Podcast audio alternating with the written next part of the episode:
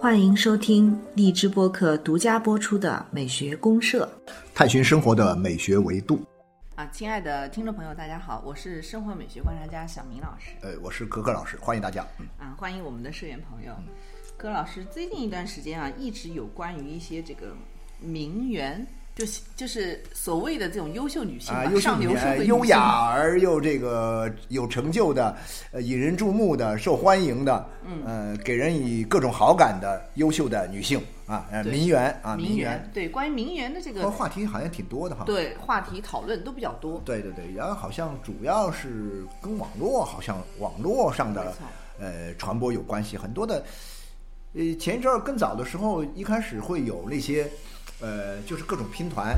拼完团呢，就到这个呃五星级酒店里面去。好像去年啊，去年去秀各种各样的这样一种上流生活。对，上海啊，上海那边啊，啊名媛团，所以呢，人们管它叫团圆啊，有个团圆。嗯。呃，之后呢，今年前不久的话，又出来一种叫什么佛缘。对，佛缘。啊，我觉得这个佛缘啊，点名批评，这个好离奇啊。但是呢，我就觉得，呀，这个佛缘，然后前不久又出了什么，还有什么病缘。但后来有人澄清了哈，是确实是生病了，但是呢，生病了他还要拍照啊，他并没有带货，如何如何，他做了很多澄清，但是这个词儿就出来了，就是你发现，但凡有些什么新的网红一出来，嗯，呃，然，因为网红很多都是女孩嘛，啊，女女网红很偏多嘛，男网红相对少一点，啊，就是女网红出来之后呢，呃，都是漂漂亮亮的，然后呢，就各种名媛的模样，但是呢，他们的标签都不一都不。不相同，啊，有些我们讲我们拼团的那些是团员，那就是到寺庙里面去各种拍照啊，去那个什么的，那是佛缘。啊。然后呢，这个或者你生病，啊，这个蛮有意思，柯老师，你有没有发现，就是现在人民群众啊，对这个名媛这样的关注度，我就觉得嘛，空前高涨，空前高涨。那其实归根到底还是一个，我们今天的这些女性应该怎么做，怎么样成为优秀女人。对啊，如何成为一个优秀、优雅、优秀、优雅的一个女人，然后具有审美风范的，具有对对对，具有审美风范的这样的女性形象，这个大家还是很那就最终它归结到的问题还是这样一个问题啊，所以咱们今天就来聊聊这个关于名媛审美的 N 种可能性嘛，我觉得就啊，名媛审美这个问题，名媛的审美问题。那这样的话呢，我今天找一段音乐呢，当然不是说名媛啊，但是是说说的是少女。啊，是这个德彪西的一首很著名的钢琴曲。哦，亚麻色头发的少啊，对，这一说就知道哈，叫亚麻色头发的，非常好听的一首曲子，是在他的前奏曲啊前奏曲集的第一集当中的一首曲子，很短。那我们今天来听，一开始咱们先听完整的听一遍呢这首曲子的钢琴版，嗯，然后咱们结束的时候再来听一下小提琴版。哦，我们看一看，就是二十世纪初，差不多是一百年前，嗯啊，在德彪西的这个笔下，一个真正具有。啊，这种审美意味的法式优雅，法式优雅的一个少女，还带着是亚麻色头发的少女，对，到底给我们呈现出了一种什么样的名媛风范？啊，对对，我觉得可以欣赏一下，啊，再感受感受，对，没错。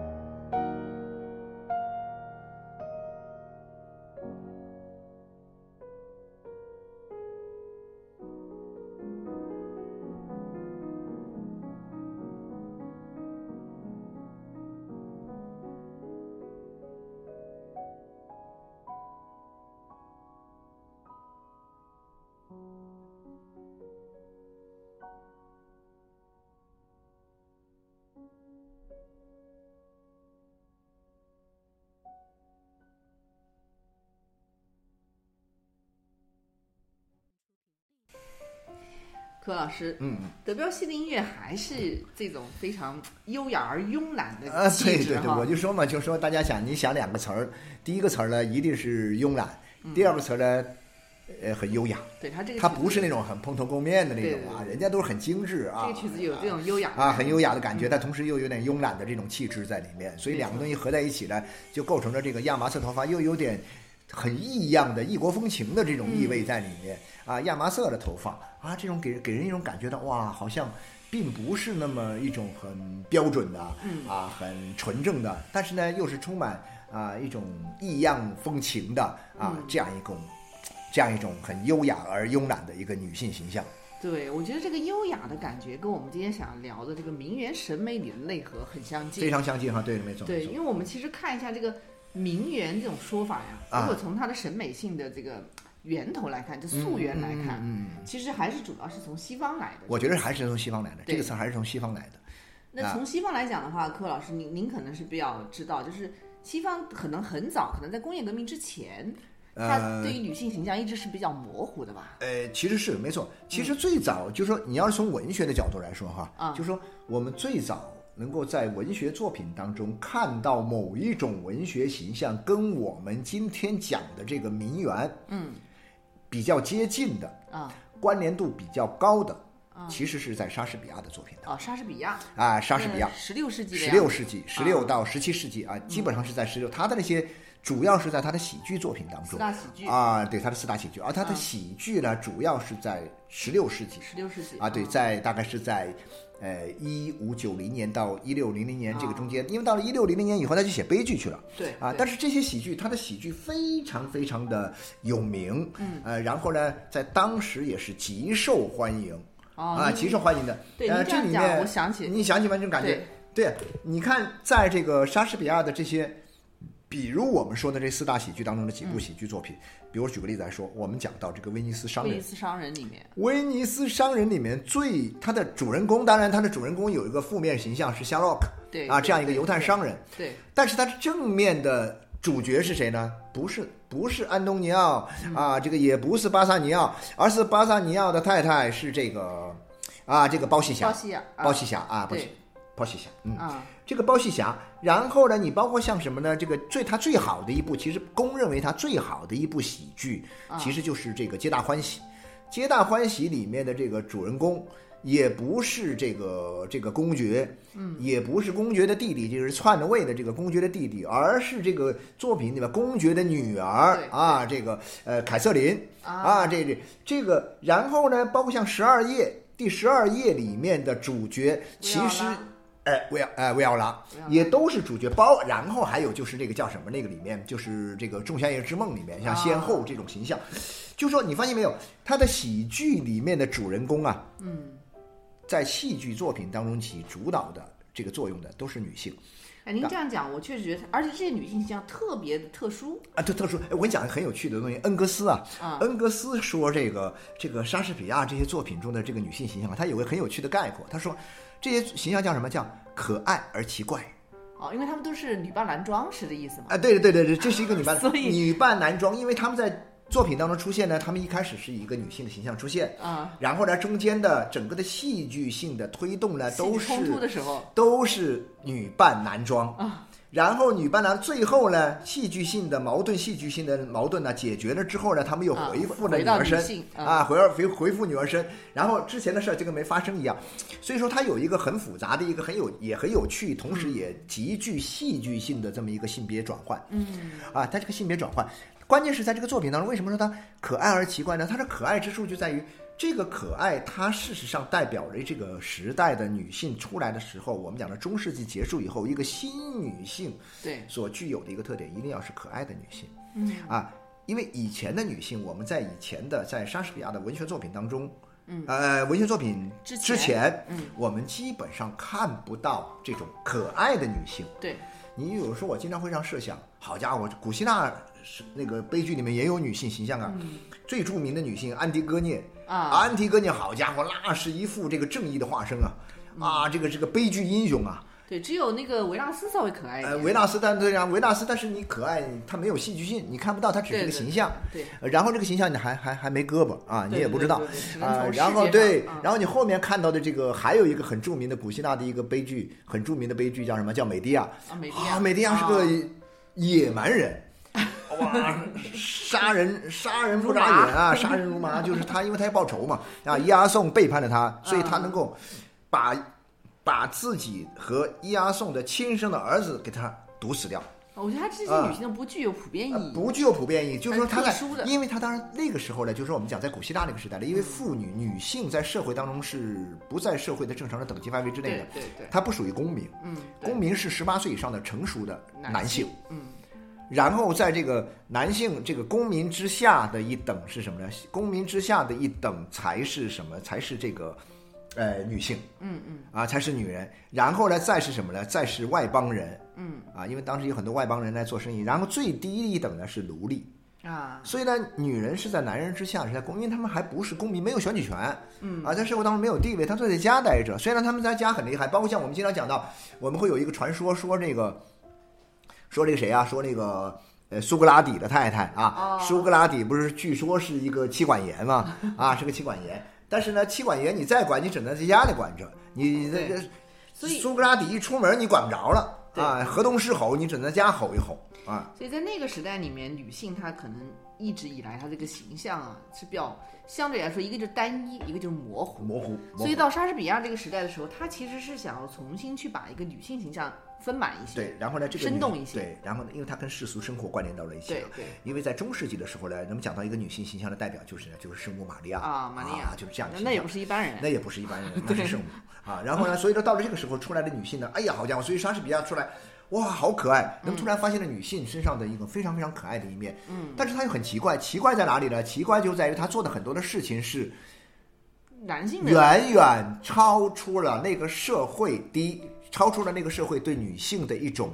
呃，一种期许。啊，人们没有觉得说那个时候女性有多能干呐、你在家生孩子就完事儿了。对啊。但是，这个你看莎士比亚的所有的这些喜剧作品中的各种逢凶化吉的事儿，全是女人干的，而不是男人干的。他为什么要套用一个男性的这样的一个套用一个男性形象，就是说，那你想是这样的，就是说，因为这就涉及到那个社会的一个认知。他突破啊，一个社会认知的话呢，你一个女人直接以女儿身出来做这些事儿，你比如说、像包气霞这样，我直接到法庭上替安东尼奥来辩护，这可能吗？这这不可能你必须要化妆成一个男的啊，男性，一个大学士啊，啊是个男的啊很有学问的一个男士，叭叭叭叭各种辩论。但是大家一看这个男男性，就觉得他很可爱，嗯啊，又隐含着某种女性化的因素在里面，啊但他是个男人身啊，出来各种各样的辩护，他。做到了一些什么呢？男人都做不到的事儿，但是呢，又是那个时代的社会认为是应该由男人来做的事儿啊，是这样。啊，所以你不能让一个女人到法庭上来辩嗯护，这是一个道理。所以说，呃，包括像什么那个叫《皆大欢喜》里面也是一样，就是说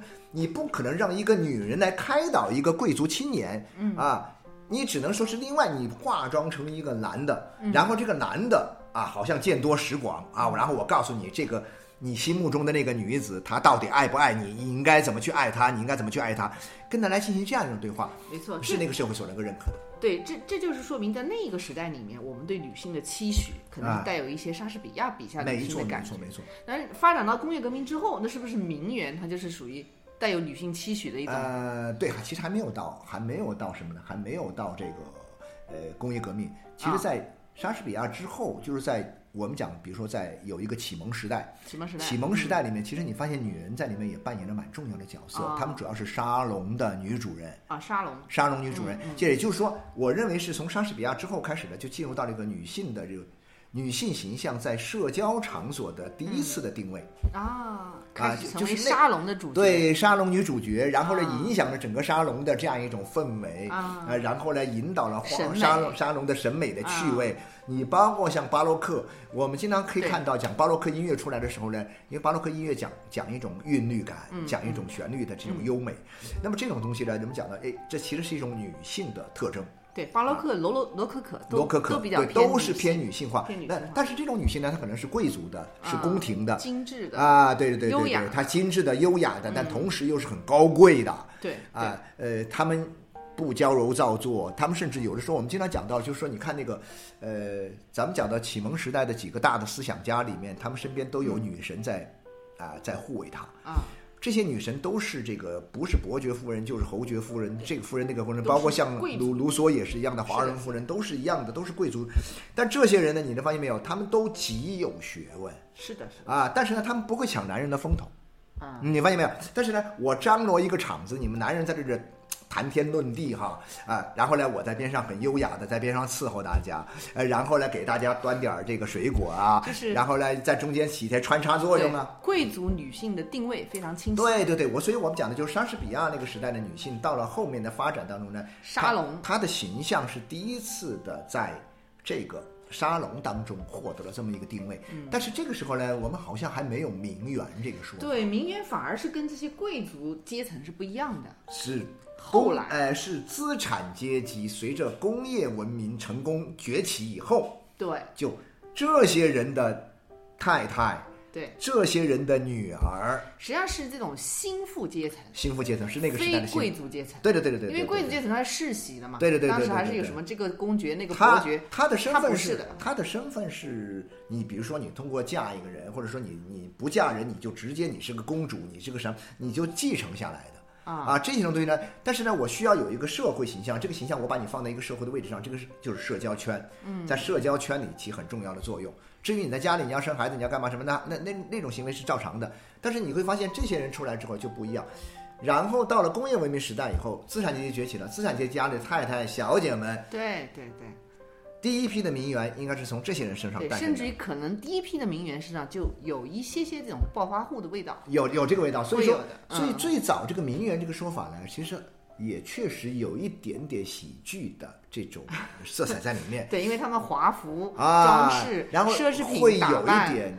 就是他本身并不是像前面那些贵族一样，真的受过那么好的教育，对真的有那么优雅，但是他要传，他没有。对对对，嗯他要装着很优雅，就有时候会容易看出破绽来。对啊，所以说他们呃就会在社会上就会形成一些说，哎呀，这帮人啊还是有点装啊，还是有点假。但是呢，这些人顽强不停的装，不停的这样一种，哎，他后来就变成真的了。对，因为他要他要在上流社会上要慢慢的立足。对对，是但是呢，在这个过程当中呢，就是说，我会觉得说，在西方的这种文化当中啊，嗯一直发展下来，工业文明一直到现代的这样一种进入到二十一啊二十世纪嗯以后呢，你就会发现有很多他开始全面社会化。对社会啊，全面社会化。嗯，呃，因为资产阶级的这些呃家庭出来的这些名媛，嗯，他们和那些贵族贵夫人不一样。对。啊，贵夫人她可以永远在沙龙里面，可能不用出去。嗯，但是呢，这些名媛呢，她不一样，她要社交，对社交，然后呢，她要进入到社会生活的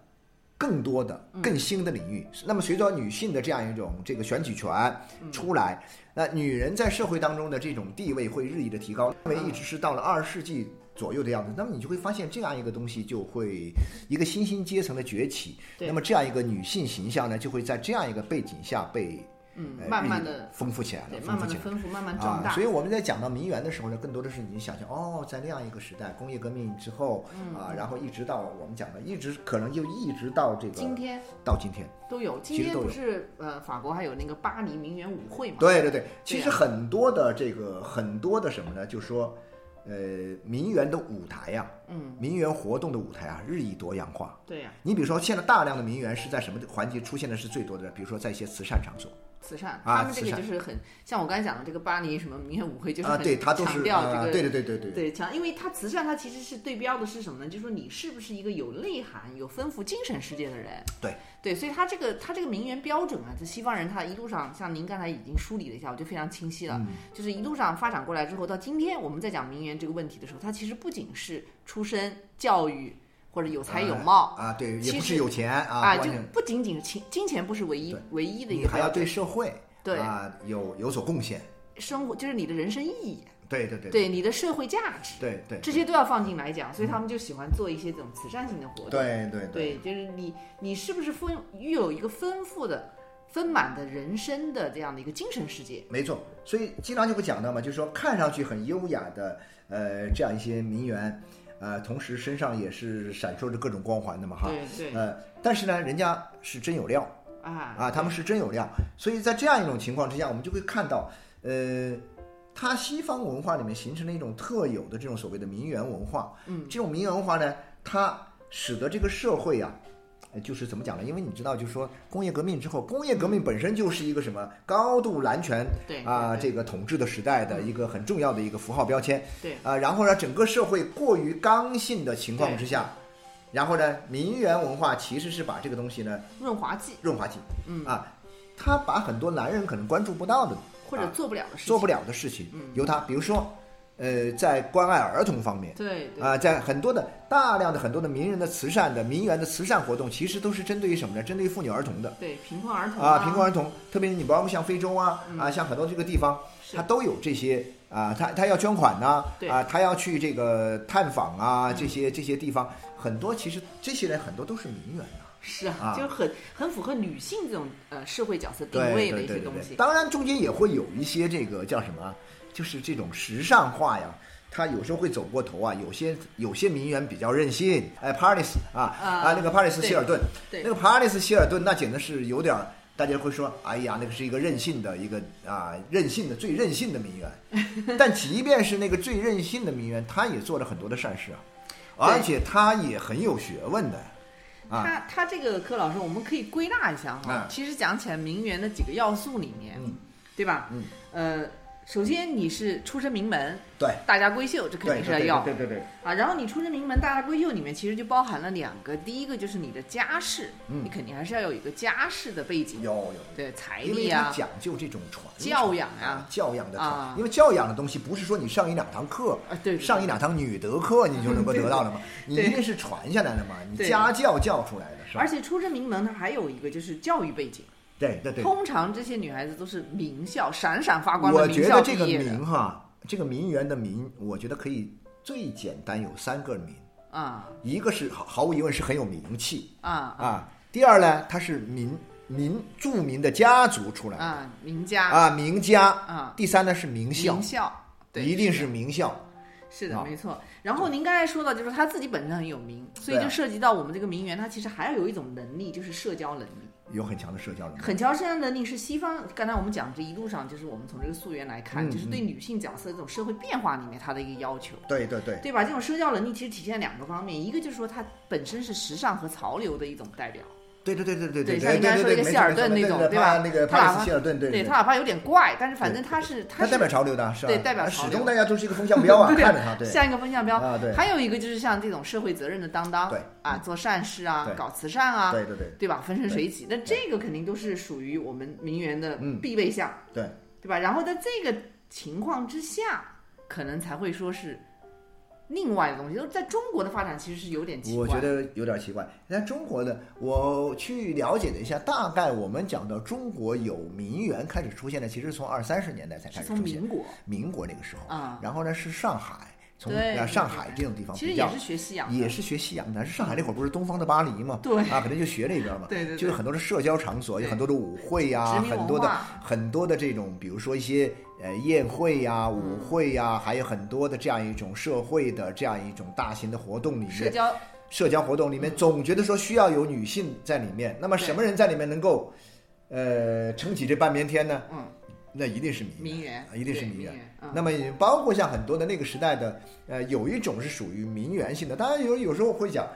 这是一种我觉得狭义的名媛，这就是狭义的名媛，就真的是在这种交际场所里面风生水起，啊也同时在某种程度上也能够满足我们刚刚说的三个民的条件，嗯嗯，是读了名校的，是出身于名门的，然后呢还有相当的名气的，对，本身有这种风向标作用。啊，风向标作用的有这啊，但还有一些人呢，他可能不是，因为有些女性啊，有些女性呢，她这个，比如说有些电影明星，啊，呃，有些电影明星她。她并不也没读名校，也没有读这个，也没有也不是名门，但是确实很有名气，但是也是在交际场所里面也是不可缺少的。对啊，他们也会做很多很好的善事啊，那个来服务于社会。但是在这种意义上讲，他也是名媛。有人说啊也是把他们当这，我认为这种名媛呢，可能就是一个宽宽泛意义上叫广义的名媛嗯宽泛一点，啊。其实他们也在社会上呢，也承担了非常非常重要的这样，也释放出了很多很丰富的一个符号学的意义、符号意义。没错。啊那那几十年发展过来以后，你看中国当下的这些 N 种名媛，呃，那这些他们又是我觉得现在的所有这些名媛，它其实是跟一些场景有关。我觉得是这样的，啊就这个场景呢，我们讲可能在贵族时代是沙龙啊它其实就是社交场所。啊那同样到了这个这个就是工业文明以后，一直到现在，嗯一定要有社交场所。嗯然后呢，这个社交场所是一种新的公共场、公共空间、公共生活空间。嗯，在这种公共空间，因为它是公共空间，所以呢，为什么那些名人我名媛呢，我得要穿的很得体啊呃要穿的很讲究，我要还要会发，我甚至说很多名名媛很重要的要会演讲啊，对吧？啊呃，你要发表重要讲话呀。啊，你到了一些场所，你不能光光你就做一个哑巴美人儿不行的，嗯，你你要说话的，你要让自己发光，你得要说话的，还要练口才，对社交那是社交能力的啊。你要跳舞不用说的，然后你光鲜亮丽，你又穿的很很华服，各种各样。重要的，我认为是它是有一个社交的场合，这种社交场合呢，不是一般意义上讲的我们今天的这种社交生活私人化以后的我们三五个朋友的一个小圈层，我们自己在一起玩的这种社交，它是作为一种公共空间的社交场所，我明白您的意思，就是它有一定的辐射力，有一定的辐射力要有一定的影响。啊，有一定的影响我。感觉现在的这些，像刚才您一开始举的例子，什么我们看到什么佛缘呐、什么上海这个名媛啊，团呐、就是团圆呐、好像不太符那就不要，其实不是这不是一回事假。名媛吗？对，也不能说是假名媛，我觉得我们也不能这么损啊。但是呢，就是说，呃，他们不是我们刚刚讲的这种呃名媛文化里面所能够包含着的这种名媛的应有之义吧，就不是这种名媛，他可能是更多的是借了这个名，或者说是那些不懂名人名媛文化的人。啊，把这个名媛这个头衔儿装在他们的头上，其实他们就是网红而已。对，我觉得特别他们就是网红的感觉，他们就是一个网红，但网红跟名媛完全不一回事。所以我觉得我们今天做这个节目，其实很重要一点是什么呢？你不要通过这些网红把我们讲的这种其实很正能量的这种名媛文化拉到 坑里去了。别把它带到坑里去了，我觉得这个是有损于名媛在文化史上、在社会史上、在地呃历史上所呃所这么多年积累的一个良好形象是。好不容易为女性形象塑对啊，我其实我当然有些类人型哈，有些人觉得很牛，有些这个呃怎么说呢，也不是女权主义者吧，反正有些人觉得说这个不不 OK，不喜欢，他们不认为那种我刚刚说的这种我们刚刚聊的这种、啊呃这种呃名媛文化是靠谱的。他们认为这是女人迎合男人如何如何，那我觉得这个好像是啊，或者说是男人按照男人的标准这么去塑造了他们，然后呢这这些女人呢，呃女性呢就和男人一起就等于是联袂做戏啊，然后呢就啊。就就就就演出了那么一场名人文化的这种各种各样的这种呃光怪陆离的这种闹剧。其实我认为这都有点过分啊，我个人觉得有点过分啊。其实它那个西方的，刚才我们一路讲来这个女啊性的形象的发展来看的话，哈、嗯嗯嗯嗯其实名媛这个形象出现在十九世纪之后，包括到二十世纪，它都发展的不错，嗯，本身是挺有一个褒义的一个词，是有褒义啊，，对因为我觉得它它在社会的这种交往中，他发挥了自己的作用啊，没错没错没错它在这个进步社会进步中，对。在以男权为主的这样的一个西方，中国其实当时也是，就这样的社会，而且这里面它其实有一个东西，我觉得蛮重要的是什么呢？就是在西方的这种名媛文化里啊，你不管他身上的标签多么的呃光鲜亮丽也好，啊或者说是呃或者说别人怎么去呃去把它妖魔化或者怎么好，我觉得始终有一点，那些我之所以用了一个正能量这个词，我认为他们都是真实的。嗯，他们真实是在用这种方式，社会可能接受的方式，以及他们可以可能选择的方式，在这里面去做最好的自我。呃，所以我觉得还还是想回到我们之前其实聊过的一部很著名的电影，就是《蒙娜丽莎的微笑》这样一部电影。哦，就是说，那个时候卫斯理学院是培养名媛的学校它，就是培养这样的培培养那些啊名媛的学校，对是培养一些这个出身名门的家庭里面的千金小姐大家闺秀，大家闺秀，让他们把他们塑造成大家闺秀，然后嫁到名门里面去，对对对，然后来教呃相夫教子。对但是呢，这个咱们这个就是那个大嘴这个朱丽叶演的这个这个这个女老老师，师啊，教他们什么呢？就是说教给他们的一个很重要的，就是女人在当今社会的一种立足之道。嗯，你就是要做自己自我，啊，要有自我很重要。你不至于你是不是名媛，那么就算你将来做了名媛，嗯，你将来在这种嗯这个这个叫社交场合，你离不开这个场所，你在这个社交场所里做了名媛，你也要让你的真正的自我不要很虚伪，对不要去这个刻意的对浮夸的，或者说是刻意做做逢迎的那那种虚假的形象，不要去塑造那样一种形象。没错，我们在聊老师那一期的时候讲到就这个聊到过这个我觉得那就是个非常好的例子。嗯那那个时代，你发现没有？就是说，你包括像同时在呃好莱坞还有一部电影，我觉得也特别好看，就是叫什么《纯真年代哦，纯真》年代啊，《纯真年代》里啊面讲当时是也是探讨这个问题十九世纪的大概是五六十年代左右，那个时候资本主义在美国的这种迅速的发展高，速发展的时候，然后呢，欧洲的这样一种这个贵族的遗风啊，波及到了这个美国啊，然后呢，就涉及到了美国的一代的女性新新成长起来的一代女嗯性怎么样做女人的问题。对她也是在寻找一种模板，一种典对，范。她也要寻找模板，但是他不管怎么寻找，他最终美国这边好就好在什么呢？你最终发现这个什么亚伦夫人呐、他们这些这些作品中的这些女主人公啊，女呃这些女人，自我是最重要的。对，他总是有个核心，对，就说你社会怎么变，男人怎么变，这个我决定不了，但是我可以决定我自己。我决定我自己啊，然后这种自信你就会发现哦、你去追它的源头，我发现都是在莎士比亚那边的。我啊我我自己认为是这样，我认为都是在莎士比亚这边。所以说，我们今天讲这种名媛的时候呢，我们一定要区分一个概念。虽然很多我们今天社会里面把这种，把很多的这种网红都冠以这个圆那个圆，其实我认为他们真的不是名媛。我也不是说他们很 low 啊，不是，他们就是他，他们是他们，他们是网红。